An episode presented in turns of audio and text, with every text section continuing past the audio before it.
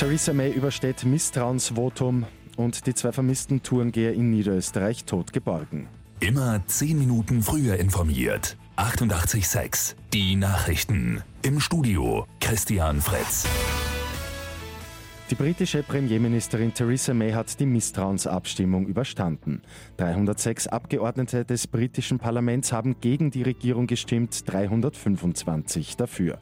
May will nun bis Montag einen Plan B vorlegen, wie es mit dem Brexit weitergehen soll.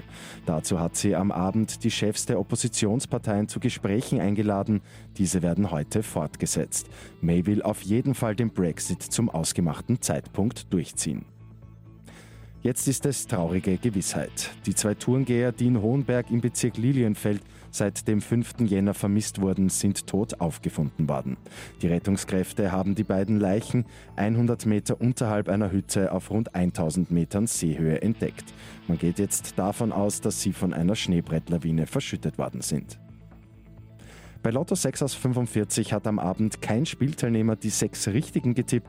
Am Sonntag gibt es einen Jackpot im Wert von rund 1,6 Millionen Euro.